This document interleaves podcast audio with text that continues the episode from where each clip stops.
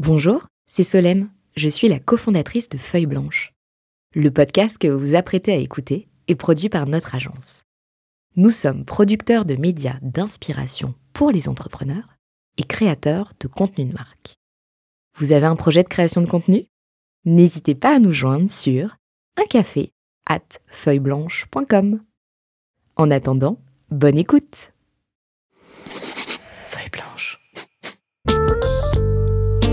40 nuances de Sista. Les Sista du Next 40 comme vous ne les avez jamais entendus, animés par Solène Etienne, cofondatrice du brand studio Feuille Blanche. Parce que vous entendrez encore trop peu de voix féminines parmi les dirigeants du Next 40, nous avons voulu avec Olivier et Thomas féminiser à notre manière ce palmarès des champions de la tech en proposant à leurs dirigeants de mettre en lumière une femme entrepreneur qu'ils admirent. Bonjour, je suis Solène Etienne, cofondatrice de Feuille Blanche et je vous propose de découvrir les Sista du Next 40.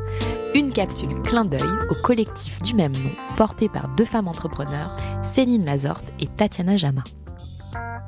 Aujourd'hui, c'est un épisode un peu particulier. C'est un épisode hors série où je ne reçois pas une, mais deux invités, avec cette particularité qu'elles ne sont pas dans la même structure, même si elles ont énormément de points communs. Elles ont toutes les deux été cofondatrices de Girls in Tech en 2011. Elles sont toutes les deux board members de France Digital. La première, Audrey Soussan. Bonjour Audrey. Bonjour Solène. Tu es General Partner chez Ventech. Merci de m'inviter. Et la seconde, Samantha Jérusalemi, partenaire chez Bonjour. Merci toutes les deux euh, d'être là. Alors dans cet entretien, on va certainement parler thèse d'investissement, dynamique des opérations, de vos peut-être plus beaucoup, peut-être ceux qui ont été ratés. Nous organisons cette interview dans le cadre de l'étude menée par France Digital, EY et la journée de la femme digitale Invest in Her. Euh, cette étude, elle traite de la représentation des femmes fondatrices et dirigeantes au sein de la future génération de start-up à impact en France. On évoquera donc évidemment la place des femmes dans la tech et l'accès au financement pour les femmes entrepreneurs. C'est un sujet qui vous parle, toutes les deux? Complètement. Bien sûr. Non, mais en tant que femme, euh, effectivement, euh, on, se, on se sent impliqué en tout cas. Oui, c'est vrai que quand on a lancé Girls in Tech en 2011, c'était un sujet qui était beaucoup moins connu. Euh, et je pense qu'on a joué un rôle pour médiatiser ce sujet-là. Donc c'était, à mon avis, une première étape à franchir que les investisseurs, les entrepreneurs comprennent ce, ce, fait, ce fait que très peu de femmes entrepreneurs en tout cas dans la tech, étaient présentes. Et donc cette étape de médiatisation, je pense qu'elle a bien duré 5-6 euh, ans. Et on y a participé en faisant des événements, en faisant appel à des journalistes, en produisant des données, euh, en faisant des baromètres, beaucoup de choses pour mettre en, lumière euh, les faits, les stats, et puis pour mettre en lumière aussi les quelques perles rares. donc tu mentionnais tout à l'heure Céline Lazorte, c'était une des premières invitées de, de Girls in Tech Paris, donc oui mettre en, en avant les quelques exemples. Et je pense que cette étape de médiatisation, elle est, elle est bien passée dans le sens où maintenant il y a peut-être une surmédiatisation de, de ce sujet. Pardon, sans, sans offense à ton podcast, mais je pense qu'il faut en tout cas maintenant, pour, pour être constructif hein, et euh, essayer de, régler euh, ce problème, euh, essayer de passer à autre chose que, que juste le média. Et, surtout, je pense que c'était un premier angle, la mixité pour pour divulguer un, sujet beaucoup plus euh, majeur qui est la diversité dans, les fonds et, dans les startups. Euh, on a commencé par un premier rang qui est la mixité, mais, euh, mais ce manque de diversité, il ne part pas que par de la mixité. Donc, on en a fait effectivement beaucoup, euh, euh, ça, ça, a beaucoup parlé. Il y a eu des très belles initiatives, il y a de très belles initiatives sur le sujet, mais euh, je pense que maintenant il faut prendre le sujet euh, un peu dans son ensemble et parler de la diversité, pas juste de la mixité, mais mais on avait choisi à l'époque effectivement cet angle-là, en étant des femmes, en étant toutes de la tech, en étant toutes investisseurs, ou entrepreneurs. il y avait, entrepreneurs, il y avait un, un, vrai mixte et et effectivement c'était très bien pour mettre en lumière. Et maintenant, je pense qu'on est on est il, est il est urgent et nécessaire nécessaire de passer euh, de passer à la diversité euh, à the whole et pas et pas juste contenter de de parler de la mixité euh, même si c'est un vaste sujet et qui n'est toujours pas complètement résolu alors est-ce est-ce qu'on cherche la parité absolue à chaque fois, etc. Est-ce que c'est ça la résolution? J'en suis pas certaine. C'est pas par là que passe la réussite non plus. Voilà. Euh, par contre, nous, ce qu'on constate, c'est qu'effectivement, des sociétés qui sont créées, cofondées par des équipes mixte, c'est certainement une des clés de la performance. Voilà, c'est pas la seule, mais c'est une des clés de la performance. On va y revenir. Avant, j'aimerais vous proposer de passer de l'autre côté euh, du deck et de vous prêter, comme tous les entrepreneurs que vous recevez, euh, à votre tour au jeu du pitch. En tout cas, de nous présenter rapidement chacune votre fonds et ses spécificités. Qui veut commencer? Euh, La plus vieille? Euh, donc Samantha Jérusalemi, je suis partenaire chez Elaya. Elaya, c'est un fonds qui a été créé il y a 20 ans, qui a investi euh, exclusivement en early stage B2B et dans des boîtes plutôt tech intensive. Donc early stage, on couvre tout depuis le pré-seed jusqu'à la série B. On va mettre des tickets entre quelques centaines de milliers d'euros jusqu'à 15 millions en primo investissement et on garde toujours de quoi faire les tours ultérieurs euh, pour aider euh, et suivre les sociétés dans toute leur vie capitalistique jusqu'à leur sortie qui peut se matérialiser soit par une IPO ce qu'on a fait avec Riteo, ou par des trade sales, ce qu'on a fait sur une vingtaine de boîtes, trentaine de boîtes. Euh, B2B, bon, ça parle de soi, et Tech Intensive, on a un ADN très tech, voire dit tech depuis la création euh, du fonds en, 2002. Euh, on a à peu près 800 millions d'euros sous gestion, on a investi dans dans un peu plus de 150 boîtes euh, et on est connu pour avoir euh, pour avoir euh, sidé des boîtes comme Criteo, comme Miracle qui fait des marketplaces pour compte mmh. Shift Technology, bah, voilà, Shift Technology dans la détection de fraude à mmh. l'assurance, ZenChef qui a été racheté récemment par par PSG, Providence, Iban First dans la fintech, voilà un certain nombre de de belles structures. donc on, on investit dans des verticales dans des verticales bien bien précises. On a un gros ancrage en cyber-infra, euh, tout ce qui est digital lifestyle, tout ce qui est cornerstone entre la santé et le digital, euh, fintech, insurtech, retail et euh, digital transformation.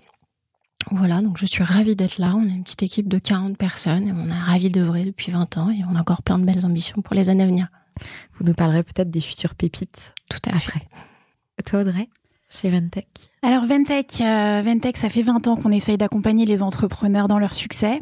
Euh, depuis 0 million d'euros de chiffre d'affaires jusqu'à, euh, bah, on les accompagne jusqu'à atteindre 100, 200, parfois 800, 900 millions d'euros de chiffre d'affaires.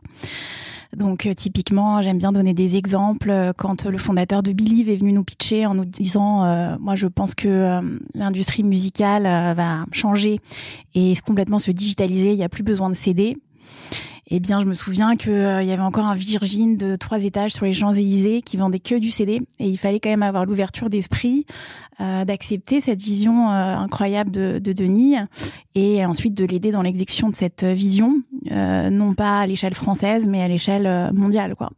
Donc, c'est vraiment ça ce qu'on aime faire. Hein.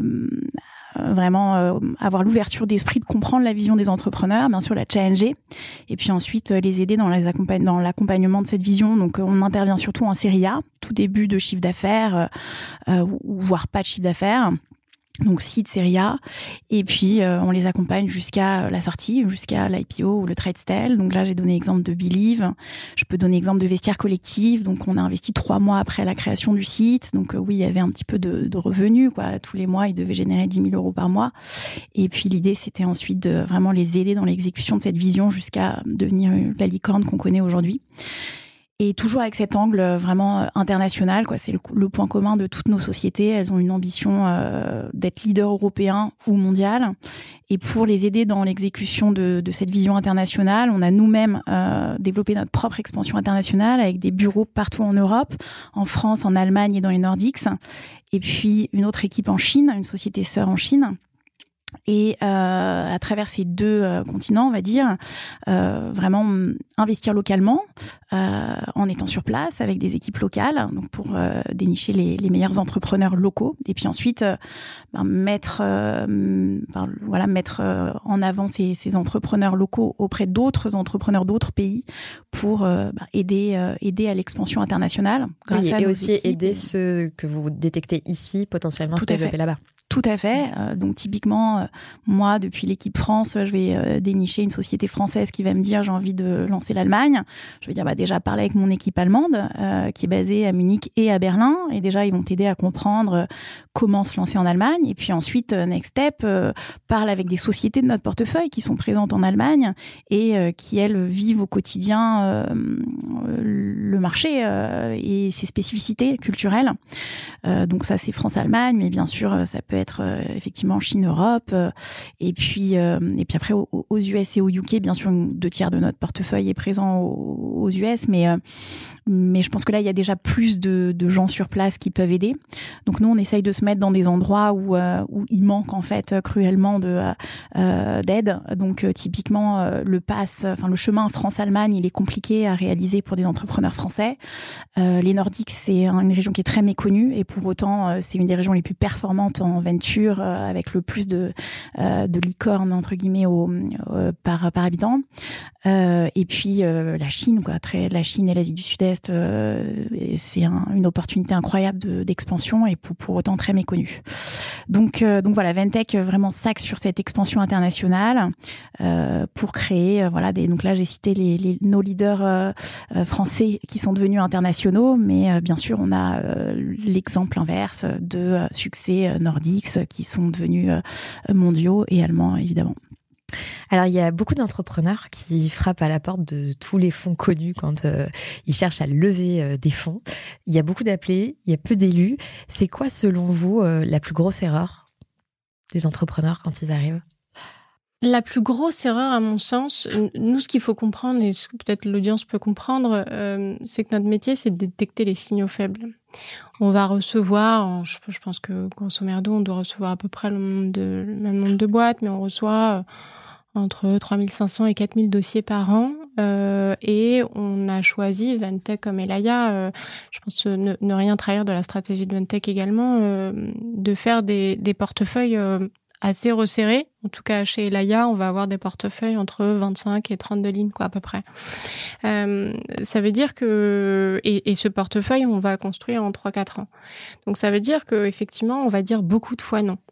Euh, et notre métier, c'est de déceler les signaux faibles. Et je trouve que euh, là où le bas blesse très régulièrement, c'est dans la méconnaissance de l'entrepreneur, euh, au-delà même de notre métier, mais même de qui nous sommes, de notre sous-jacent. On, s'efforce à être, à faire des choses un peu en termes de communication et de marketing pour dire qui nous sommes. Et le, le premier signal faible, c'est l'entrepreneur qui a qui a mal segmenté. Euh, et c'est celui qu'on rencontre euh, qui fait du B2C alors qu'on fait que du B2B, qui voilà, et qui essaye de rentrer par la fenêtre là où on ne fait pas. Ça, il se dit que sur un malentendu ça pourrait marcher, ça, mais non. Ça, n'anticipe rien et ça ne préjuge pas de la qualité du dossier. C'est juste on ne fait pas et on ne dérogera pas. Euh, donc je trouve que c'est la méconnaissance des entrepreneurs par rapport au fonds qui target. Je trouve que c'est le plus je dirais, le plus décevant. Mm. Euh, voilà. Au même titre que quand nous, on va voir une boîte et qu'on n'est pas un minimum préparé, qu'on n'a pas lu le deck, etc., je, trouve, je trouverais ça très décevant de notre part. Donc, on s'efforce, effectivement, euh, quand on a décidé de voir une boîte, de s'assurer au minimum que tout le monde sait de quoi on parle mm. et pas d'arriver un petit peu euh, euh comme ça sur le meeting à reposer des questions de béotien alors qu'on est censé avoir lu le deck. Donc, de la même manière, on demande un, un, un minimum d'intérêt. nous ne sommes pas que des viviers de financement. Mmh. Euh, on est des accompagnateurs, des sparring partners. On reste en, moyenne 6 à 7 ans dans les sociétés. Donc, euh, sans, sans, sans, voilà, sans trahir de secret, c'est avant tout une aventure humaine. Hein. Donc, euh, donc, si le premier, la première relation, c'est un loupé sur je me suis même pas fondu d'aller voir le site pour savoir ce que vous faisiez, ou euh, où il y a un concurrent qui est notable euh, dans votre portefeuille. Dans le portefeuille, bah on se dit bah c'est dommage parce que mm. parce qu'on aurait pu par ailleurs être aidant d'une autre manière et voilà. Euh, donc moi c'est ça que je trouve un peu dommageable et au même titre que je trouverais ça dommageable si on faisait pas le job de notre côté et on essaie d'être professionnel à soi. Et après il y a une méconnaissance de manière générale de notre métier c'est pour ça que des émissions comme la vôtre existent donc c'est très bien qu'on puisse en parler. Moi, je partage pas du tout ce point de vue, Sam. Ah, euh, je trouve que euh, sur les dix dernières années, il y a eu un progrès incroyable euh, sur euh, la transparence de notre métier, euh, la connaissance des entrepreneurs de ce qu'on fait, la raison pour laquelle ils viendraient nous voir. Et souviens-toi, enfin, en tout cas, je trouve que c'est beaucoup plus fluide nos relations je, trouve qu'il y a eu un, une montée en gamme. Vraiment, je suis, je suis ébahie positivement. Je trouve que tout le marché s'est professionnalisé, quoi que ce soit, enfin, bien sûr, pas que les VC, les entrepreneurs euh, particulièrement, il y a une professionnalisation, une, une, meilleure compréhension de notre écosystème. Aussi, euh, bon, toutes les deux, on est dans le, dans le marché depuis une quinzaine d'années. Sur les 15 dernières années, il y a eu tellement de, euh, euh je dirais, d'intermédiaires, d'accélérateurs, d'incubateurs, de podcasts, de d'émissions qui ont mis la lumière sur effectivement pourquoi financer une société. je trouve que quand même, il y a eu énormément euh, d'amélioration et je suis moi de moins en moins troublée par un entrepreneur qui se serait trompé ou que euh, qui voilà qui vraiment serait à côté de la plaque. Euh, moi je trouve que ou en tout cas j'y prête peut-être moins attention qu'avant ça c'est possible. Euh, mais je trouve que c'est devenu à la marge comme en tout cas voilà notre écosystème il s'est tellement élevé en termes de qualité je trouve que il y a moins ce problème là euh, un, problème des entre. Enfin, si, tout à l'heure la question que tu posais, c'était euh, euh, en quoi ils se trompent les entrepreneurs ou quelle est leur leur pire erreur entre guillemets. Je dirais pas tant dans la dans dans le dans la quantité euh, que cette erreur est faite mais en termes de euh, en termes de de risque que ça peut engendrer euh, la pire chose qu'un entre enfin le, pire la pire erreur qu'un entrepreneur puisse faire je pense hein, ou une entrepreneur c'est de mal s'associer quoi. Ça je trouve que ça arrive pas forcément très souvent. Mais ça arrive. mais quand ça arrive c'est juste fatal quoi. Mmh. c'est-à-dire que l'entreprise en prend un tel coup et, euh, et ça, c'est vrai que parfois, peut-être dans les équipes qu'on voit, bah, je reviens sur la mixité, euh, ça manque parfois trop de complémentarité, euh, ou la complémentarité est pas assez mise en avant, euh, ou bon, c'est associé parce qu'on se connaissait, mais euh, et je pense qu'encore ça, euh, ça reste quelque chose qui devrait être amélioré quoi. Comment trouver la meilleure personne? Et pourtant encore une fois il y a des accélérateurs dédiés à comment je te trouve euh, le meilleur associé. Euh, ça prend encore à certains fondateurs mais des semaines et des semaines pour trouver euh, le ou la bonne associée.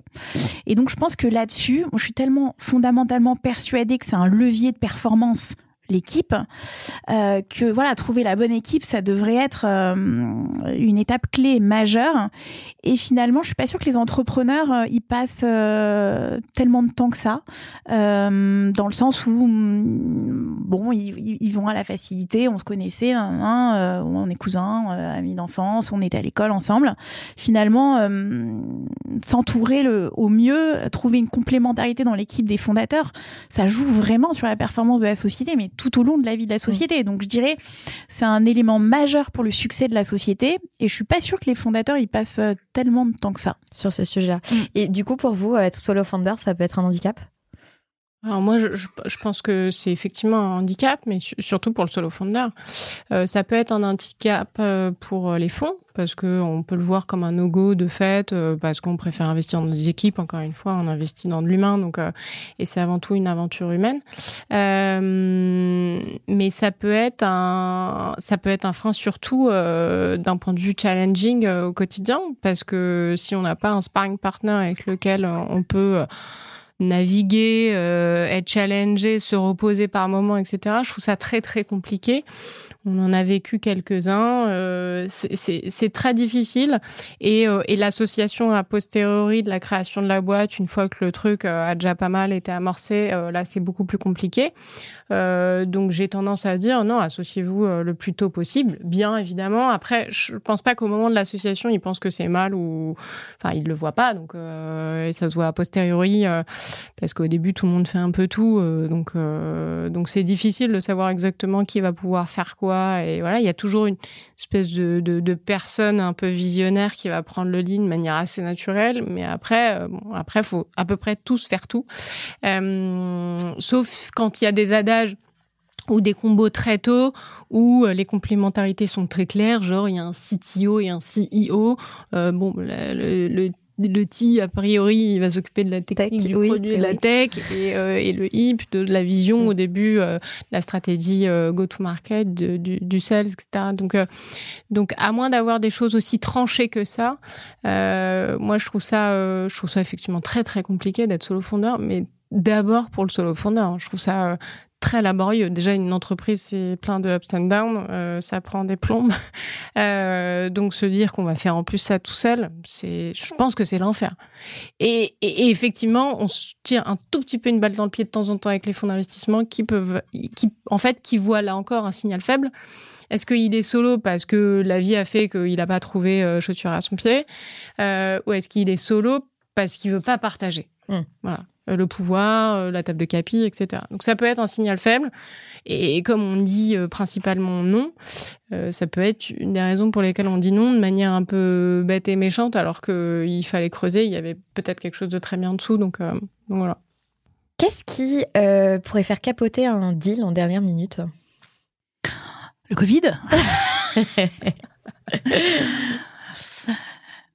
Ouais, bah euh, non, bah il y a, y, a, y a, effectivement les, les événements euh, que personne n'aurait anticipé, comme le Covid.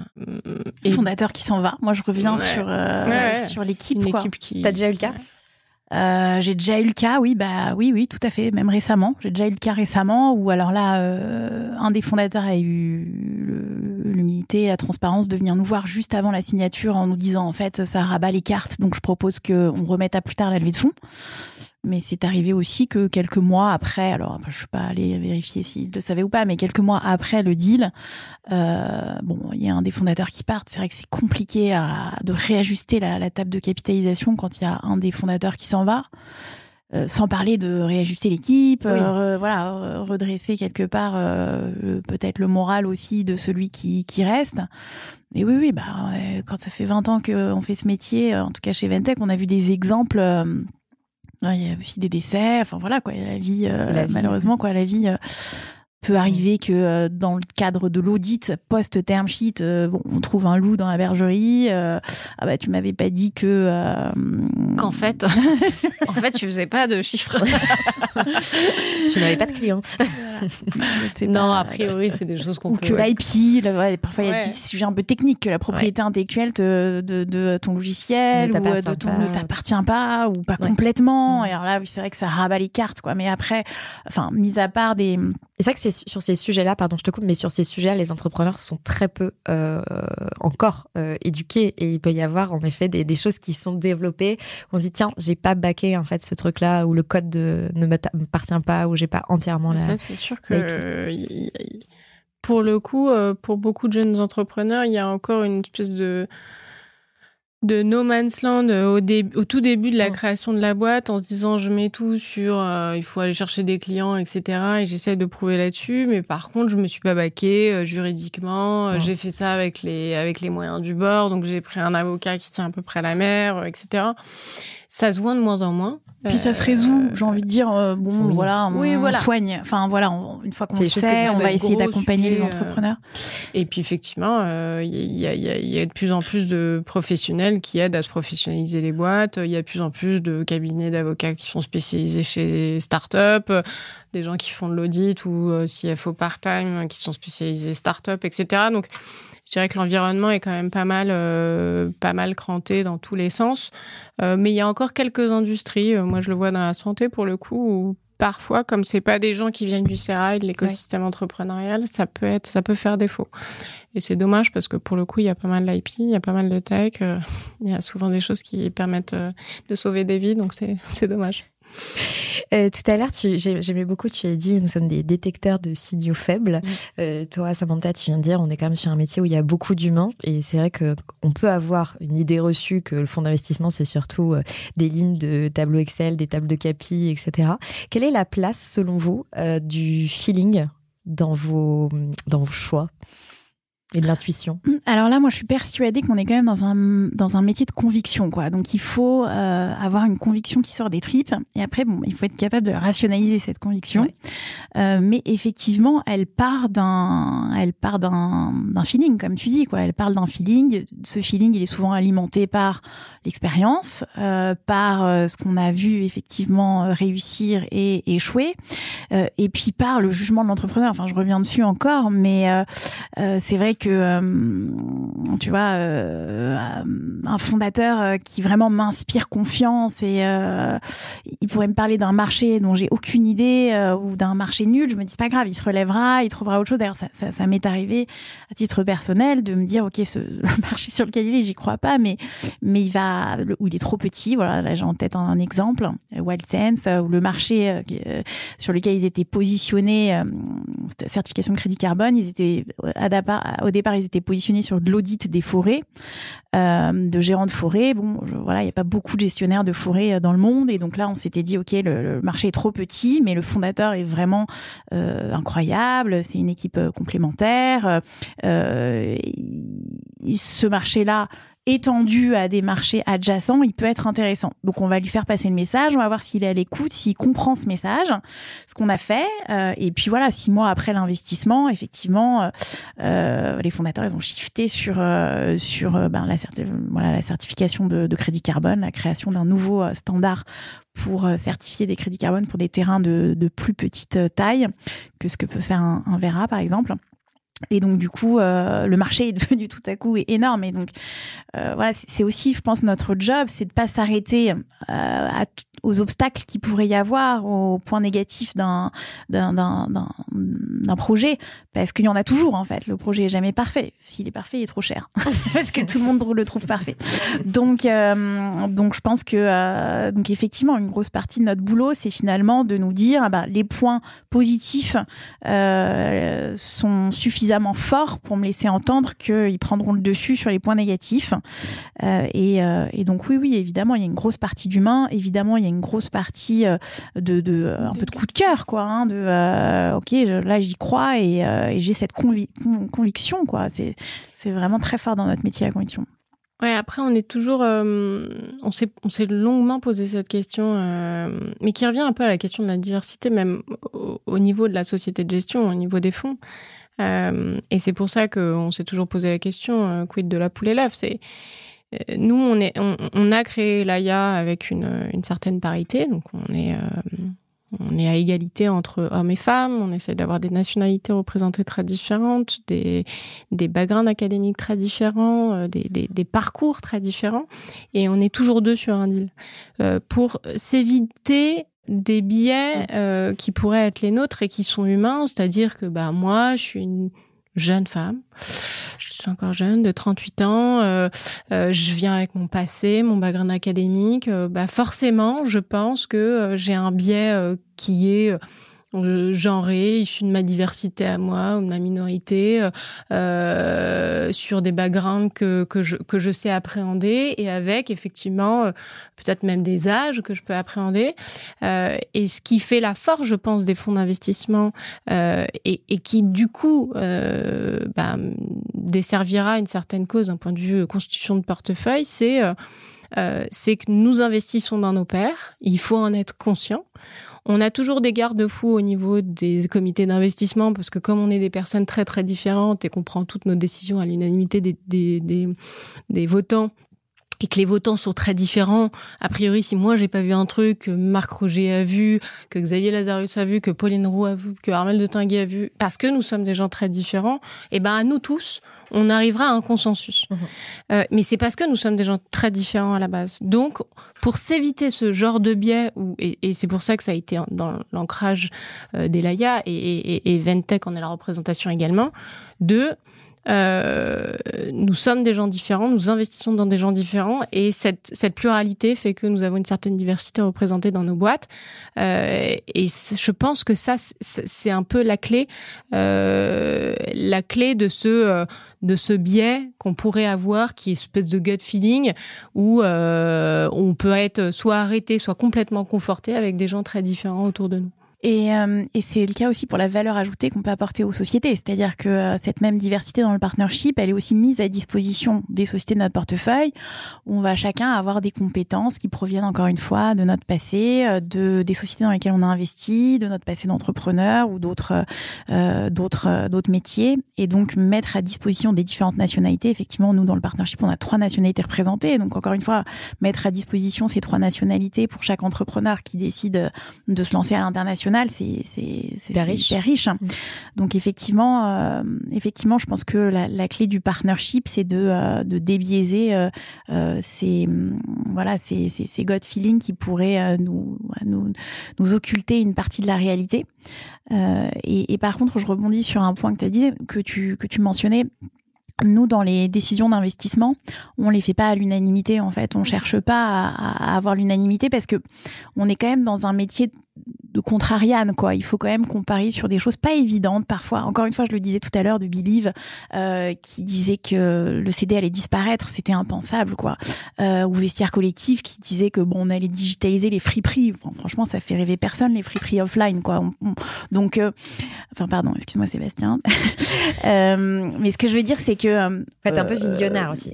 C'est c'est pas il faut euh, il faut être un peu contre ce qu'on dit contrarian en anglais, c'est-à-dire il faut il faut quand même euh, parfois prendre des décisions qui sont pas tellement évidentes que ça mm. et euh, arriver avec voilà une un axe un angle qui est qui est assez différent et, et, et comme tout comme l'entrepreneur qui lui va oser quelque part se lancer sur un marché complètement disruptif et et oser voilà tenter le tout pour le tout pour faire émerger ce marché qui paraissait bah, impensable euh, bah, de la même manière, nous, il faut qu'on mette notre conviction euh, pour euh, sur voilà sur sur ces, ces ambitions incroyables. Et donc, effectivement, c'est important qu'on se mette autour de la table pour qu'on ait une vue 360 des projets et qu'on identifie bien quelles sont les zones de risque et les zones d'opportunité. Par contre, il faut accepter que voilà qu'on se lance dans des projets qui feront pas l'unanimité. Encore une fois, si ils faisaient l'unanimité, bah, il y aurait peu de barrières à l'entrée, il y aurait beaucoup de concurrence, il y aurait aussi beaucoup d'investisseurs qui se positionneraient dessus. Donc a priori, ce serait pas forcément les leaders de demain, quoi. Mm, mm, mm. Les plus gros coups à côté desquels vous êtes passé euh, Ouais, Mathilde Collin, je pense que je suis, pas, je suis, passée à côté. Passée à côté. Euh, c'était à une époque où euh, c'était une des premières boîtes dans le batch Defender. ils étaient sur un modèle de table de capi qui était là, qui était assez nouveau pour l'époque. Euh, et c'était très très tôt et, euh, et, je pense que on n'a pas vu euh, on n'a pas vu la profondeur. Et, je regrette parce que parce que pour le coup Mathilde Collin très tôt on a vu que c'était une entrepreneuse extraordinaire. Donc donc voilà après il y en a plein d'autres hein, de nos anti-portfolios je pourrais malheureusement passer beaucoup de temps sur ce sujet parce en tout cas tu l'as sorti spontanément ce nom ouais et en plus j'ai vu euh, j'ai vu récemment un post euh, un post sur elle euh, qui parlait de de sa de, son début de carrière en tant que business angel. Donc en plus elle partage elle repartage elle retransmet. C'est quelqu'un qui est vraiment dans la transmission. Donc je pense que même en tant qu'humain je je l'ai pas vu depuis des années. Elle a elle, a, elle est partie aux US et tout. Mais je pense que ouais ça aurait été quelqu'un avec lequel on a envie de faire une partie de l'aventure mais, euh, mais j'en ai, euh, j'en ai plein d'autres que je tairai. Ça, Audrey, tu veux nous en partager un? Euh, Le plus difficile, je trouve, c'est en B2C parce que c'est, voilà, c'est difficile de percevoir un succès futur en B2C, surtout en, en seed quand il n'y a pas encore le, le, début de traction. Donc moi, je pense à Zenly qu'on avait rencontré, mais c'est vrai que bon, moi, le produit me parlait pas particulièrement quand on les a rencontrés. Il y avait, il y avait pas encore de traction commerciale. Et moi, franchement, j'ai pas trop compris le concept de, de, dire où je suis à mes amis. Et voilà, là, c'est vraiment très difficile de, euh, de, mesurer le potentiel succès. Ou Captain Train dans la, dans la même idée, euh, qui est aussi très B2C, qui s'est très bien vendu à Trendline. Donc euh, voilà, ça c'est deux, deux, deux sujets B2C. Je les avais rencontrés très jeunes et et voilà, j'avais pas, j'avais pas identifié le, le potentiel. Le potentiel à ce moment-là. Euh, si on fait un petit pari sur l'avenir, dans votre dernière participation, quelle est la start-up, selon vous, qui a le plus de chances d'entrer prochainement au Next 40 Dans les boîtes de nos portefeuilles? Ouais. Il y a peut-être celle du FT 120 déjà qui ont plus de chances d'être dans X40. Non mais attends. Je suis en train d'essayer de me refaire de Non mais en réalité, une question après il y a une question de, de du, du Next 40 en lui-même. Enfin on peut on peut répondre à ta question quelles sociétés de notre portefeuille euh, ont du potentiel, mais euh, mais sans vexer les autres. Mais euh, je pense que voilà là il y a une vraie remise en question aussi du Next 40 lui-même, enfin sans trahir de secret. Bien sûr.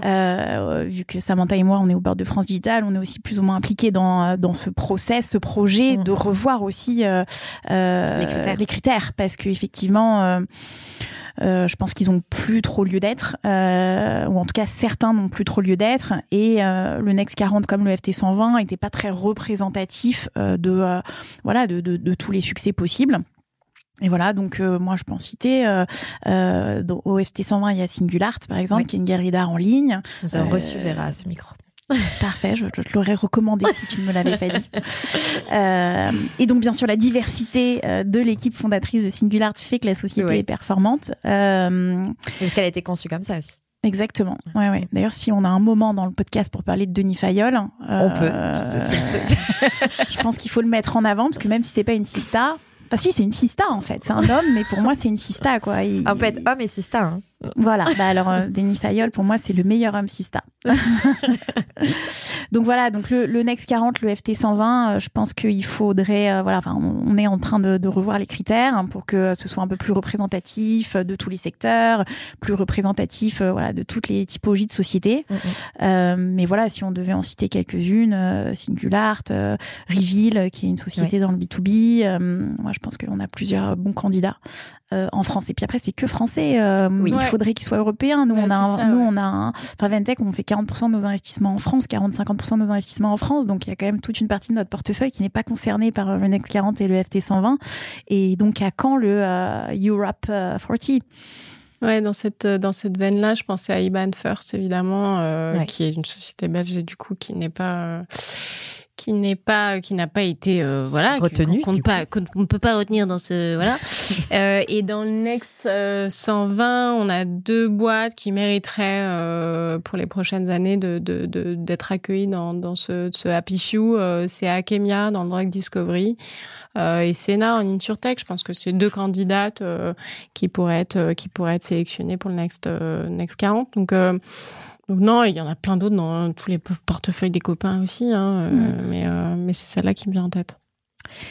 Avant de, de, faire un focus peut-être plus euh, femme, j'avais envie de revenir sur l'actualité un peu du, du, secteur. On voit des valos en baisse dans la tech, des deals parfois plus difficiles à closer. En tout cas, c'est ce qu'on ce qu'on me dit à ce micro.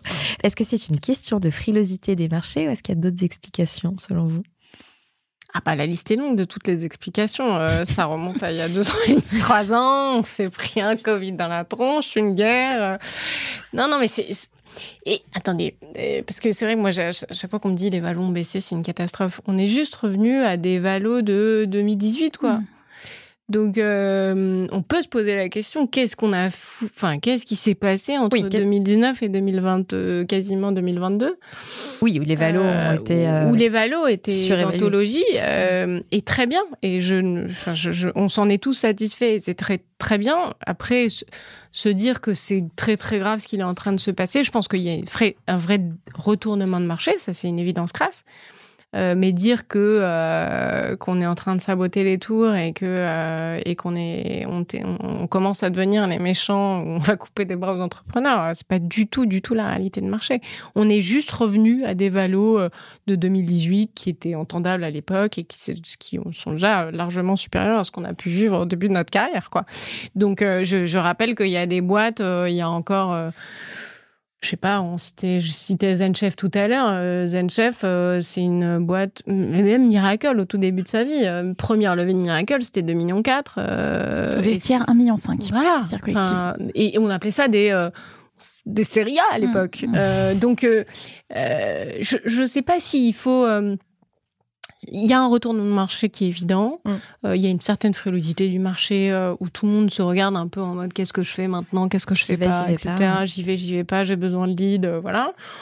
Évidemment, on se, on se reconcentre sur nos portefeuilles respectifs. C'est à peu près ce qui s'est passé en début de Covid. Hein. On s'est mm. tous recentrés sur nos portefeuilles respectifs et qu'on a été un petit peu dans l'attentisme sur, sur les nouvelles boîtes à financer. On a fait beaucoup de sorties également. Donc, euh, euh, je pense que la liste est longue des pourquoi cette frilosité. Euh, il y a eu des événements interplanétaires, voilà, qui ont révolutionné notre monde et qui ont forcément une incidence sur la consommation etc. Et, dans le venture, ça en fait partie. Encore que aujourd'hui, même si euh, euh, je pense qu'une en gros, tous les US, enfin, les US, euh, c'est quand même arrêté momentanément d'investir. Nous, il y a encore des choses qui se font en pré-seed euh, évidemment, un peu moins A, un peu moins B. Euh, euh, et on va se concentrer sur les quelques happy few qui sont extraordinaires. Voilà, voilà la réalité en fait. mais mais pour autant, c'est pas un bain de sang non plus. On n'est pas en train de couper des bras à qui que ce soit. Tu veux ajouter quelque chose, Dre par Où, par où commencer? Non, je pense que euh, je pense qu'effectivement, en tout cas déjà, un premier constat, c'est que nous, dans les sociétés de notre portefeuille, on voit qu'il y a des très belles levées qui s'opèrent encore, euh, et que je dirais qu'il y a encore euh, des deals très concurrentiels, des valos euh, euh, vraiment sur des multiples encore très importants. Donc effectivement, euh, pour les entrepreneurs qui nous écoutent, il faut pas avoir peur de se lancer dans le marché. Si vous avez un, une société qui est performante, il y a aucune raison euh, que euh, qu'on l'évalue pas à sa propre valeur, à sa juste valeur, je dirais. Euh, donc ça, c'est un point plutôt positif. Pour, essayer de rester dans le positif, il y a aussi des secteurs qui, qui, continuent à surperformer et qui ne voient pas du tout euh, ce que tu évoques euh, de baisse de valorisation, etc., notamment dans l'impact, dans tout ce qui est lié à l'ESG, tout ce qui est green.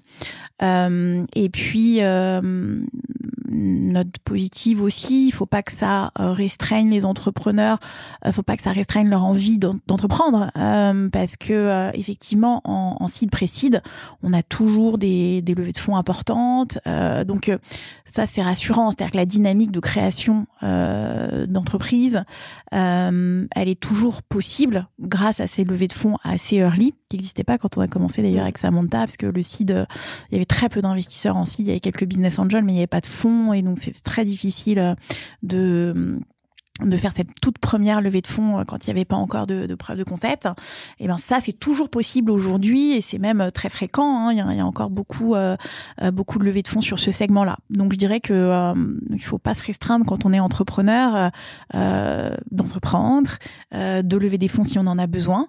bon par contre il faut voilà il faut voir la réalité de marché telle qu'elle est aujourd'hui. C'est que bah, on cherche plus rapidement une viabilité, une pérennité dans son business model euh, on cherche plus, plus sain aussi beaucoup plus sain, on cherche plus rapidement à démontrer que ces unités économiques fonctionnent, sont voilà encore une fois viables et pérennes. Euh, voilà, ça c'est une nouvelle réalité de marché. Alors c'est toujours un petit peu compliqué de passer d'une réalité à l'autre. Il y a une sorte d'effet de transition dans laquelle on est en ce moment, qui fait que peut-être que euh, voilà ça, ça crée un petit peu de, de tension ou de peur, mais ça doit surtout pas surtout pas restreindre des bons entrepreneurs de, de se lancer et de venir voir Ventec et Elaya. Si on fait un petit focus euh, plutôt femmes, donc il ne vous a pas échappé qu'il y avait moins de femmes dans la tech euh, que d'hommes, et vous y œuvrez depuis un, certain temps. Euh, lorsque j'interview des entrepreneurs à, ce micro, et encore récemment, certaines me racontent les difficultés qu'elles ont pu avoir à lever des fonds, les phrases hors contexte qu'elles ont pu entendre lors de leur, leurs entretiens. et de l'autre côté, ce qui est assez rigolo, je pense pas que c'est le terme, mais ce qui est assez surprenant, c'est quand on discute euh, off-record avec euh, certains euh, investisseurs aussi. Alors, j'avoue plutôt des hommes, j'ai jamais posé cette question à une femme. ils sont toujours surpris en disant Ah bon, mais non, ça a quand même vachement changé, ou en tout cas pas chez nous, etc. selon vous, c'est quoi la bonne mesure? Comment vous vous positionnez là C'est une question de perception. Moi, je suis persuadée que oui, ça, ça a lieu, mais bon, vous prenez une même phrase euh, entendue par une personne A ou une personne B, elle n'est pas perçue de la même manière. Donc, je pense que le politiquement incorrect hein, n'existe plus à proprement parler. Enfin, le vrai incorrect euh, n'existe plus. Mais par contre, c'est vrai qu'il y a des réflexions. Moi, je, je, pense que la police a raison. Quoi. Il y a, il, y a, il y a toujours des réflexions qui se perdent. Et euh, bon, voilà, du côté euh, d'un investisseur homme, peut-être qu'elles sont pas perçues comme blessantes ou comme discriminantes euh, alors que euh, alors qu'elles le sont euh, perçues par une autre personne. Donc c'est normal qu'il y ait deux versions quand on parle d'un sujet aussi sensible et aussi délicat, quoi.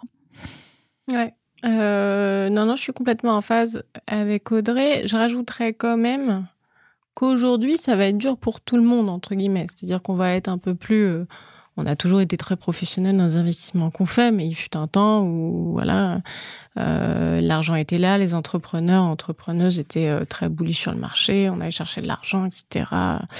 là, on va se, on, se recentre sur les boîtes qui ont effectivement ces, ces, ces KPI, ces KPI saines et, et pérennes qu'on va chercher aujourd'hui, sur des sous-jacents pérennes, sur peut-être des sous-jacents plus tech pour certains fonds. On a toujours été, mais il y en a qui se recentrent aussi sur de la tech pour comme un sous-jacent viable et, pérenne. Euh, ce, que je ne veux pas, c'est que c'est qu'on mette le genre comme euh, seule et unique raison euh, du j'ai pas réussi à lever. Je mhm. pense qu'il y en aura plein aujourd'hui et ça ne peut pas être la, la seule raison. et si c'est la seule, c'est que vous avez les mauvais interlocuteurs en face de vous. Mais on peut pas être tous des mauvais interlocuteurs. Euh, une levée de fonds, ça se passe avec euh, un, panel de plein de fonds que vous allez pinguer, vous faites vos tiers 1, tiers 2, tiers 3, etc. Et puis vous allez tous les voir en fonction de ce qu'ils font, leur, leur, leur, leur, leur cible d'investissement, etc. On peut pas tous avoir le même adage. Voilà, donc j'aimerais pas que euh, certaines entrepreneuses se cachent derrière ça pour dire, vous voyez, j'ai pas. Je pense que ça, c'est plus possible aujourd'hui. Alors la plupart qui, en tout cas des retours que j'ai, c'est plutôt des filles qui ont levé euh, oh, et bah qui, qui, alors dans la difficulté, je suis d'accord avec toi que le genre doit pas être le bah, je suis une fille, donc du coup, forcément, euh, je vais avoir plus de difficultés à lever qu'une autre. Euh, mais je le dis sans. Parce que de toute façon, elles l'ont dit euh, on micro. Mais par exemple, je me souviens de quelqu'un qui me dit euh, j'étais toute seule en rendez-vous avec euh, des invests où ce n'était que des hommes en face de moi. Et pour me parler de ma cofondatrice, on me dit bah, faudrait qu'on voit ta, copine. ou il fait quoi votre mari? C'est vrai que c'est une question qu'on poserait jamais à un homme de savoir que fait son épouse euh, ou sa compagne euh, ou sa conjointe euh, dans le donc et ça c'est des choses qui qui datent pas de 1990 non non bien sûr. Mais que, mais, que, l'agent de venture soit encore euh, pas mal monopolisé par les hommes c'est une aussi une réalité. Enfin là voilà, 12% on a le chiffre quoi 12% et est-ce que vous vous voyez ce métier plus se féminiser? Ah bah, aujourd'hui euh, Je sais pas, moi je me rappelle quand on a commencé dans le métier. on était seuls. On était toutes les deux dans les réunions. Claire, Marie, toi et moi. euh, mais non, il ça change la donne aussi. Bah bien sûr, ça change la donne, évidemment. Encore une fois, plus il y a de la diversité dans les fonds, plus on choisit différemment, plus on choisit de manière diversifiée, voilà. Et donc ça fait des portefeuilles un peu plus diversifiés, donc ça fait des petits, et puis voilà. Donc c'est en train de changer. Moi, je trouve qu'il y a eu un, shift assez colossal depuis qu'on a commencé il y a 15 ans, qu'il y a encore des choses à, à avoir évolué, qu'il y a encore des gens il y a encore des cons partout, mais ça c'est une réalité. Mais on... juste faut se dire qu'on n'a pas envie d'avancer avec eux. Et puis voilà, c'est la vie, c'est comme ça. Euh... ce qui se passe d'ailleurs. Voilà, exactement. On, a encore le, enfin, euh, les entrepreneurs auront, j'espère, encore le choix, et on n'est pas non plus arrivé à un stade de marché où, genre, il faut que tu parles, faut que tu partes avec celui vraiment t'as pas envie, t'as l'article de la mort, et t'as pas le mm. choix. Non, on n'est pas à ce niveau-là. Donc, femmes, entreprenez, entreprenez, et ce sera dur. La vie d'entrepreneur est dure on va pas le voilà. La vie d'entrepreneur, c'est euh, c'est c'est c'est la vie d'entrepreneur baqué par des investisseurs, c'est le début des emmerdes. Donc euh, ils savent un petit peu dans quel euh, dans quel chemin ils, passent et par quel chemin ils passent et quels sont les, les obstacles par lesquels ils vont devoir passer. Donc mais juste faut y aller. Si on a ça dans soi, si c'est dans notre blood et si on voilà, et eh ben faut y aller, faut se lancer, faut accepter cette euh, cette résilience qu'il va falloir qu'on assume complètement. Euh, ça va être dur, c'est pour ça qu'il faut être accompagné. Ça va être dur, c'est pour ça qu'il faut être accompagné de gens différents. Euh, parce qu'ils voient différemment les choses. Euh, mais oui, ça va être dur. Faut être bien accompagné. Ça passe par ses associés, comme Audrey le disait. Ça passe par ses actionnaires et donc ses investisseurs. Et au début, c'est Friends and Family, Business Angel, etc. Ça aussi, c'est très important. Euh, on parle souvent de smart money, à chercher de la smart money, c'est souvent très compliqué, mais effectivement, ça a du sens. Euh, et, et, voilà, donc ça va être dur, euh, et, mais ça va être dur pour tout le monde. Voilà. Et donc, faut l'assumer. Euh, il faut juste pas se marier avec des gens avec lesquels on n'a pas envie de se marier. L'adage avec le mariage est très vrai. Hein. La seule différence avec le mariage, c'est qu'on signe les, les, clauses du divorce au moment du mariage. Euh, encore que, on pourrait le faire aujourd'hui. mais, mais, mais c'est ça, c'est la seule différence. On va rester 6-7 ans. Si franchement, au moment des, au moment du comité d'investissement, il y a personne qui vous revient, euh, qu'on vous fait des blagues un peu, euh, un peu douteuses, voire misogynes, etc. Bah, juste, merci, au revoir, et puis on passe à autre chose. Et je pense que ce discours-là, il était difficile à entendre il y a dix ans parce qu'il n'y avait pas le choix. C'est aussi quelque chose qui a beaucoup changé en fait dans l'industrie. Il n'y avait pas beaucoup de choix, franchement, de l'investisseur. C'était dur pour un entrepreneur de dire je choisis mon investisseur. Déjà, fallait en trouver un, donc faut se mettre à leur place, quoi. Mais aujourd'hui, franchement, ça, ça répond aussi à ta question précédente sur euh, les valorisations. Aujourd'hui, franchement, il y a tellement de fonds dans le marché qui ont chacun leur spécificité, chacun leur angle, chacun leur marque, chacun leur portefeuille. J'ose espérer euh, que ce soit plus simple pour euh, effectivement un entrepreneur de trouver chaussures à son pied et de pouvoir choisir. Il y a un autre sujet qui reste euh, fortement tabou, euh, c'est celui de la maternité et de l'entrepreneur, qui plus est quand elle est solo founder. Beaucoup se posent la question de se dire, est-ce que c'est le bon moment d'avoir un enfant? On est d'accord que c'est jamais le bon moment dans tous les cas. Euh, mais quand je suis en train de lever des fonds, est-ce que je le dis? Est-ce que je dis pas à mes invests? Est-ce qu'ils vont du coup pas me prendre Ils vont pas me donner les, les financements? C'est vraiment des questions qu'on entend quand on est en phase de levée de fonds. Je le dis, je le dis pas. Comment je dois me positionner par rapport à ça Et j'avoue que personne trop se positionne. Non, bah c'est hyper personnel. Attends, on va pas non plus dire aux entrepreneurs quoi faire. C'est pas ce que je dis. Hmm. Mais en fait, ça reste, euh, ça reste assez ah tabou. Moi, moi c'est vrai que j'ai plusieurs exemples dans mon portefeuille. Alors là, déjà, euh, j'ai, euh, bah, on verra puisque tu l'as cité tout à l'heure. Je pense que c'est pas confidentiel. Non, ce qu'elle en a parlé à ce micro. Elle en a parlé. Voilà, euh, c'est vrai qu'elle m'a appelé en me disant, euh, je sais pas trop euh, comment gérer l'entrepreneuriat avec euh, mm. voilà un bébé à venir. Et je l'ai mise en relation avec d'autres entrepreneuses de mon portefeuille qui, qui étaient passées par là. Et je pense que voilà, entre elles, elles se parlent, c'est le principal. Après qu'il n'y ait pas l'investisseur dans la boucle. Bon, en l'occurrence, j'étais dans la boucle parce que je pense que je suis une femme et que j'ai aussi moi-même des enfants. Donc, euh, qu'elle avait confiance aussi. Et qu'elle avait confiance, voilà. Mais mais entre elles, elles se parlent, ce qui est le principal. Et surtout, il y a des contre-exemples. Encore une fois, là, euh, dans, les, dans une société de notre portefeuille euh, qui, qui est en train de finaliser sa levée de fonds, une levée de fonds assez impressionnante sur une valorisation euh, totalement respectable, et ben l'entrepreneuse, donc c'est un couple, enfin c'est pas un couple marié, pardon, c'est un, binôme, un, duo d'entrepreneurs entrepreneuses, et donc là en ce moment elle est enceinte, donc elle a fait le, le roadshow enceinte et elle a, elle a réussi à le faire. Donc j'ai envie de dire, c'est génial en fait de partager. Il faut dire les exemples. Là. Voilà, voilà exactement. Moi, je dis, ça existe, il faut qu'ils se parlent entre eux. Donc, je dirais monter un groupe de femmes entrepreneurs, de mères entrepreneurs, euh, pour que ce soit plus connu. Mais je pense que euh, c'est juste, c'est difficile parce que c'est difficile d'entreprendre, c'est difficile d'avoir des enfants. Donc, les deux en même temps, forcément, c'est difficile. Mais, mais si vous en êtes capable. des phases de vie qui sont souvent euh, un peu en même temps. Bah, Exactement, mais oui, mais c'est la vie qui est comme ça. Ouais, mais je pense que c'est important de, de, je suis entièrement d'accord avec toi, hein, mais je pense que c'est important de communiquer aussi, aussi là-dessus parce que c'est vraiment une source d'anxiété chez certains entrepreneurs, mm.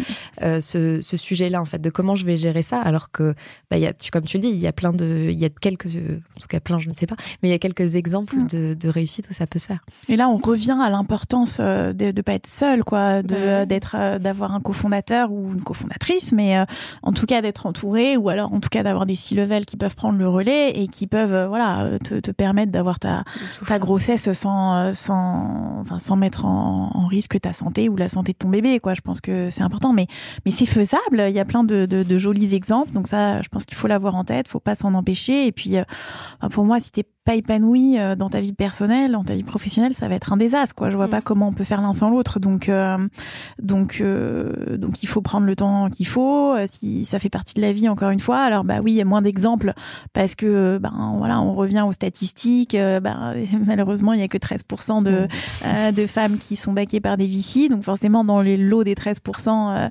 voilà, il y, a, il y a encore une sous-partie qui qui a dû tomber enceinte pendant pendant son entrepreneuriat. Donc, il y a du coup, il y a peu d'exemples mais, mais on va en avoir dans dix ans et, euh, et, ils sont en train de se réaliser aujourd'hui. Et donc, je pense que, voilà, euh, les filles, euh, créez les exemples de demain. N'ayez pas peur. Hum, organisez-vous. Par contre, voilà, bah, organisez-vous, c'est un peu facile parce que, voilà, déjà, quand t'es mère, faut s'organiser. Quand t'es entrepreneuse, faut, faut s'organiser. Mais bon, voilà, oui, ça demande une organisation supplémentaire, mais ça se fait. Enfin, je veux dire, voilà. Et puis, comme le soulignait Maya, au final, tu n'as que 16 semaines de où t'es pas là. Oui, c'est ça. Et puis attends, bah, rien n'empêche à un fondateur de tomber malade, d'avoir une méningite et de rester 16 euh, semaines à l'hôpital. Rien ne dit que, euh, enfin voilà, je veux dire, euh, il faut aussi relativiser sur le fait que dans l'événement, voilà. tu viens de comparer Oui, j'ai comparé, c'est moyen. Ouais, c'est moyen. moyen. Mais non, on l'a pas compris comme arriver, ça. Ça peut arriver à. Ça, non, mais voilà, il y a d'autres éléments de la vie où l'entrepreneur ne peut pas être présent dans sa vie. Pas, ou l'être sur des périodes bien plus longues. Bien sûr, ou l'être moins. Je sais pas, dans notre vie personnelle, dans la vie personnelle, n'importe quel entrepreneur ou entrepreneuse, il peut se passer des choses au-delà de la naissance d'un enfant qui font que oui, tu es un peu défocus pendant un moment. Oh, on a des entrepreneurs qui sont tombés malades, on a des entrepreneurs qui ont eu des drames dans leur famille, on a des entrepreneurs qui ont euh, qui sont partis de leur boîte parce qu'il y a eu un divorce euh, sanglant. Enfin, tu vois, euh, voilà, la vie personnelle, oui, elle a un impact sur la vie professionnelle. Faut pas s'en cacher. Il faut au contraire vivre avec, l'adopter. Et au contraire, je pense qu'il faut et construire le avec. mieux, voilà, le mieux possible, embrasser les deux pour que ça matche, quoi. Et ce qui est sûr, c'est qu'il faut être dans la transparence. Ta question sous-jacente, c'était est-ce que j'en parle et tout Oui, bien sûr. Enfin, tu vas pas le cacher jusque, jusque ah, jusqu'à la. C'est vrai que c'est ça pris un peu. C'est un peu compliqué quand même de ah, oui. cacher. Ah, c'est un peu compliqué. Mais, attends, si ça peut rassurer les fondatrices, moi, je me souviens très bien que j'étais aussi euh, sur le point d'investir dans une société alors que j'étais enceinte et je me cachais parce que c'est idiot, quoi. Mais pareil, euh, je me disais, mais attends, mais euh, si j'investis, si je leur dis que je suis enceinte, ils vont comprendre que bah, ils auront quelqu'un d'autre au board pendant l'espace de ces quatre semaines ou ces 16 semaines. Et donc peut-être qu'ils vont mal le prendre, qu'ils vont se dire je préfère m'associer à quelqu'un qui est là et qui est stable. Donc je veux dire, je pense que c'est dans le cas de toutes les femmes qui ont des enfants dans leur vie, leur vie professionnelle se semble un peu chamboulée. Entrepreneurs, investisseurs, euh, mais comme, euh, je sais pas, euh, head of marketing ou juste euh, product manager. Donc oui, ça impacte ta vie professionnelle et oui, il faut s'organiser avec.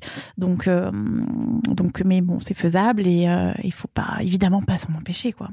Je vous propose de, passer à votre claque. Waouh Audrey. Alors, c'est une question difficile, la claque. Euh, je dirais que euh, une claque professionnelle que j'ai prise quand j'ai démarré euh, dans ma vie professionnelle, avant de rentrer dans l'investissement en VC, je travaillais dans les marchés financiers. Donc euh, j'étais sales dans un euh, voilà sur un sur un floor et euh, et puis ben voilà une certaine journée de 2008, Lehman Brothers à la télé parce que dans la dans l'open space quand vous êtes en salle de marché il y a des télés donc là on voit les news en temps réel, Lehman s'effondre et là du jour au lendemain moi j'étais en stage, j'avais préparé mon petit rapport de fin de stage. Du jour au lendemain je me rends compte que euh, je, devais finir la semaine d'après mon stage. J'ai jamais pu euh, présenter mon rapport de fin de stage. Personne n'est revenu comme d'habitude au bureau. C'est-à-dire que les gens étaent tellement traumatisés par ce qui se passait que euh, bah, ils restaient chez eux alors qu'il n'y avait pas de télétravail à l'époque. Euh, voilà, ils, se posaient plein de questions sur leur vie. Donc, je pense que c'est vraiment ma première claque professionnelle de me dire du jour au lendemain, ton marché s'effondre. Euh, il y a un événement extérieur qui n'a rien à voir avec exogène, qui n'a rien à voir avec tes compétences, qui fait que tu remets vraiment en question toute ta vie professionnelle. Et, et ça, ça m'a appris. Moi, il se trouve qu'en tant qu'investisseur, euh, je suis très drivée par les marchés. C'est-à-dire que euh, j'investis dans des sociétés où les marchés sont larges, les marchés sont en croissance. On est tous drivés par une chose plus ou moins importante. Et moi, c'est vrai que le marché, j'y prête énormément d'attention. Et je pense que c'est parce que voilà, j'ai ce, j'ai cette historique où je me dis parfois, bon, t'es juste au mauvais endroit au mauvais moment. Voilà, j'étais sur le point de commencer ma carrière dans, un marché qui, s'est retrouvé ensanglanté. Et donc, il a fallu changer tous les plans pour moi, comme euh, tous mes pires, je pense, pour euh, mes collègues de l'époque. Et c'est vrai que quand, euh, quand on a appris la faillite d'SVB, il y a quelques, semaines, tout ça est revenu, a rejailli dans mes souvenirs. Où je me suis revue voir comment, mais comment c'est possible qu'un nom, euh, alors encore SVB, c'est moins connu que Lehman Brothers à l'époque, mais euh, mais dans le marché confidentiel, euh, nous en finance de marché, Lehman Brothers c'était vraiment la star. dans le marché des startups, SVB c'était la star aussi. Donc dans les deux cas, c'est vraiment, ben voilà, il n'y a pas d'acquis en fait dans nos dans nos dans nos métiers, surtout dans l'entrepreneuriat. On se repose jamais sur ses acquis. Il faut toujours être dynamique, toujours se remettre en question, toujours avoir l'humilité nécessaire pour rebondir parce qu'en fait, parfois, t'as beau être le meilleur, pas de ta faute, c'est comme ça. et voilà, il y a plein de choses, la conjoncture, la réglementation, euh, euh, encore une fois, on l'a dit tout à l'heure, la vie euh, personnelle de, de ton cofondateur, plein d'éléments extérieurs à toi qui font qu'il faut être agile et c'est ça la force des startups, c'est leur agilité, leur capacité à être résilient et à rebondir à tous les imprévus qui, qui arrivent. Et voilà, moi, ça m'a remis un petit peu au goût du jour les imprévus voilà comment je jongle avec euh, un facteur exogène qui arrive et qui me qui m'envoie une claque dans la gueule et je suis obligée de, de tendre l'autre joue ou en tout cas de me remettre à courir comme si de rien n'était quoi. Carte blanche pour 40 nuances de Next. Et du coup, c'est Samantha qui fait une carte blanche. Coup de gueule, coup de cœur? Euh... Non, coup de cœur. On va continuer dans le positif. gros coup de cœur sur une association avec laquelle on a collaboré et sur laquelle avec laquelle on va continuer de collaborer, qui s'appelle l'association Catan qui est une association qui aide à hum, promouvoir les jeunes de quartiers en difficulté, euh, qui n'ont pas forcément les codes de, et les réseaux professionnels pour entrer dans la vie active. Euh, et donc, on les accueille, euh, c'est souvent dans les périodes estivales, on les accueille pour quelques semaines pour qu'ils aient une première aventure professionnelle dans un cadre où ils vont pouvoir à peu près tout apprendre. Donc, en juillet dernier, on a, hum, on a partagé avec donc Adèle, une, une jeune fille euh, talentueuse. Euh, et elle est restée quelques semaines. Elle a tourné un petit peu sur toutes les fonctions de chez Elaya. Et donc, on a, on a, fait la promotion auprès de notre portefeuille. Euh, et on, on réitérera l'expérience cette, cette année et puis les années à venir. Donc voilà, association Catan et pour propulser des jeunes qui n'ont pas forcément les codes professionnels dans les quartiers qui sont pas forcément favorisés. Voilà. Et vous avez incité euh, certains membres de votre portefeuille à vous imiter? Tout à fait. Euh, on les incite fortement. On les incite à faire plein de choses. Et euh, il y en a quelques-uns qui commencent à se dire bah pourquoi pas. ça me prendra pas énormément de temps et en même temps ça me permettra de faire quelque chose de bien. Et puis et puis on sait jamais. Moi, il s'avère que cette jeune fille était extrêmement talentueuse et je pense qu'elle s'en serait très très bien sortie sans nous, euh, avec un, un panache d'enfer et euh, avec déjà euh, la tête bien faite et les idées bien conçues et, euh, et elle a continué ses études en tant qu'ingé et elle avait des parents qui étaient un peu dans la tête. Donc ça lui a permis de, de comprendre et, d'accéder un peu plus à ces, ces, univers-là. Euh, et donc, euh, on va se recroiser certainement parce que ce, son environnement va devenir le nôtre. Euh, enfin, notre environnement va devenir le sien plutôt, mais voilà. Donc, euh, non, non, on a incité nos boîtes à le faire et puis et on incite tous les autres fonds à le faire. C'est vraiment chouette. Qu'attends Qu'attends pour finir cette émission, si vous, vous deviez choisir une femme entrepreneur sur qui mettre un coup de projecteur, vous choisiriez qui et pourquoi? Et voilà, je peux reparler de Denis ou pas? Là, tu peux reparler de Denis. Allez, de parler de Denis tout à l'heure. Alors moi, je voudrais mettre un coup de projecteur sur une sista euh, méconnue qui s'appelle Denis Fayol, donc qui est un homme, mais c'est une sista quand même, selon moi. Euh, effectivement, Denis, euh, personnalité incroyable de l'écosystème tech, donc un des cofondateurs de la Fourchette, revendu à TripAdvisor. Et suite à, suite à la revente, il a décidé de créer son propre modèle d'investissement où euh, il lance des sociétés, euh, une à deux par an, euh, en choisissant d'abord une femme, puisqu'il est conscient de l'importance de la mixité pour la performance des sociétés. Et il est conscient aussi que c'est plus facile pour une femme de s'associer à un homme que pour un homme de s'associer à une femme. donc il va d'abord chercher, faire un appel à projet, chercher une femme fondatrice qui lui correspond, il va travailler avec cette femme fondatrice sur un projet. Et puis ensuite, ensemble, ils vont trouver le cofondateur qui vient compléter l'expertise de cette euh, cofondatrice. Et, euh, et donc souvent c'est dans les marketplaces puisqu'il a une connaissance importante des marketplaces. On parlait de Singulart tout à l'heure et de Vera. Euh, bah, c'est un projet qui est issu justement de Denis Fayol et, euh, de son accélérateur. Je sais pas si on peut l'appeler comme ça mais en tout cas de son de sa façon de faire. Et voilà je trouve ça formidable que finalement un homme euh, assez successful en tant qu'entrepreneur euh, bah, soit tellement convaincu par voilà l'intérêt de de, de, de, la mixité que euh, il en est fait ses critères d'investissement et de création d'entreprise quoi. Non, il en est fait un vrai critère et voilà, je trouve ça je trouve ça formidable. En plus, il a du succès euh, dans ses sociétés, donc je lui souhaite je lui souhaite encore toujours beaucoup de succès. Et eh ben merci pour ce coup Salut de projecteur. Euh, coup de projecteur sur une sur une femme qui s'appelle Emmanuelle Marciano Roland qui est CEO de d'Akemia euh, et qui euh, donc Akemia qui est une boîte qui fait euh, l'intelligence artificielle euh, pour le drug discovery. Donc euh, Maximilien le CEO va m'en vouloir parce que je l'ai j'ai très mal défini ce que faisait la boîte mais c'est beaucoup plus compliqué. Mais c'est une c'est une femme qui a eu un début de carrière au BCG et et qui qui a eu qui a eu bah, euh, la, la, pertinence de s'associer avec quelqu'un d'assez différent d'elle, euh, qui est Maximilien, qui est le chercheur à, la tête, euh, à la tête de la société, à la tête de la vision et de la technologie de la boîte, et qui fait un boulot extraordinaire en tant que CEO. Et, ce fameux sparring partner, je trouve que le, le duo marche très très bien.